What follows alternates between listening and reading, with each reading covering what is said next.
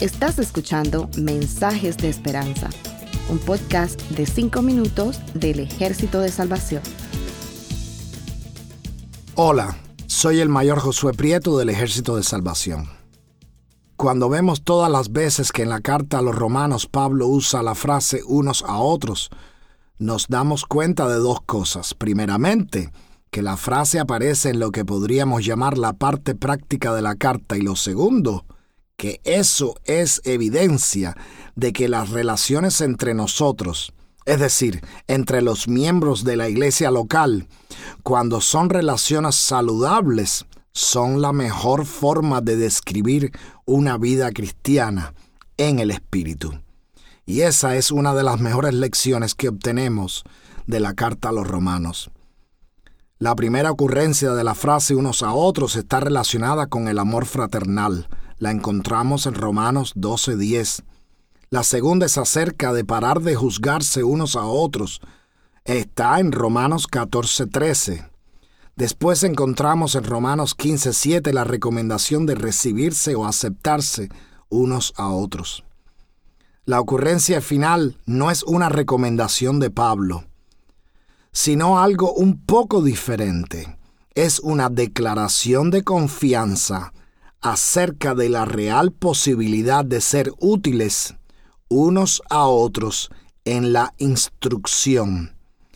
Pero la palabra que usa Pablo es un poco fuerte. Leamos Romanos 15:14.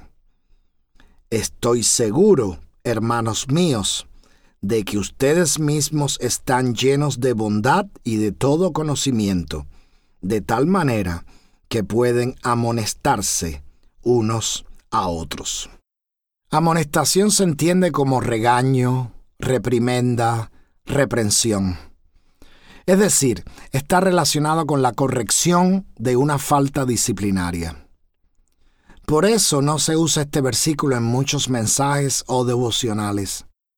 No quisiéramos que todos pensaran que tienen la autoridad para disciplinar al que comete un error. Eso sería un verdadero desorden, donde la intensidad de los regaños dependerá de la forma en que se vea la falta. Por ejemplo, para unos el chisme es una falta menor, para otros es parte de los diez mandamientos.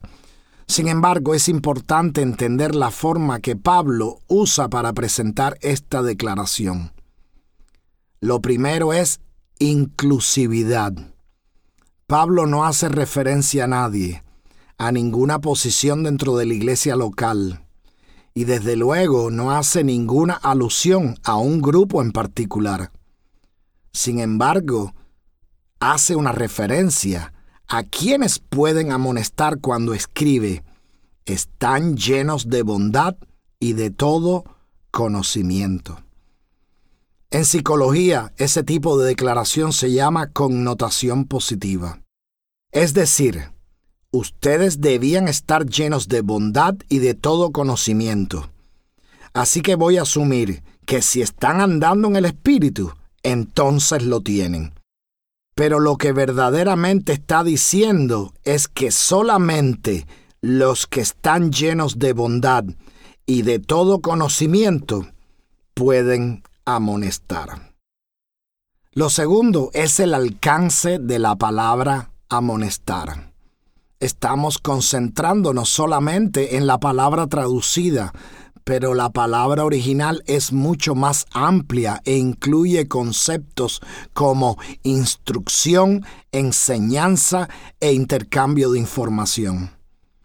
No es solo para regañar al que ha fallado, sino también una herramienta de discipulado. Espero que mis oyentes de otros lugares me perdonen que haga referencia a la declaración de misión del territorio sur de los Estados Unidos.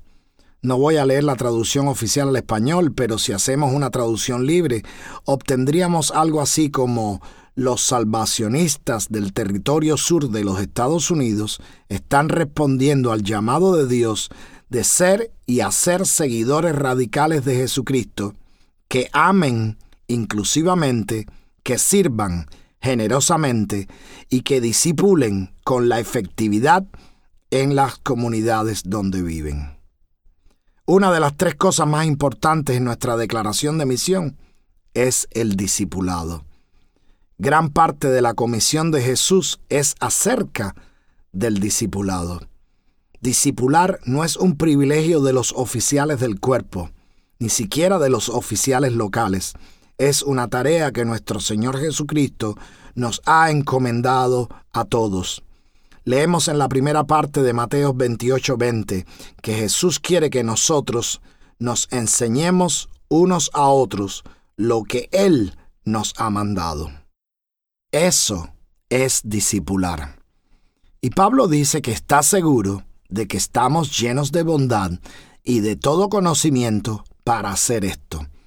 Porque le está hablando a personas cuyos pecados han sido completamente perdonados, personas que han sido transformadas, personas que tienen por delante una vida con sentido y dirección, personas que ahora tienen esperanza. Hermanos, si estamos verdaderamente llenos de bondad y de todo conocimiento, entonces tenemos que disipular con efectividad a otros. Que el Señor les bendiga.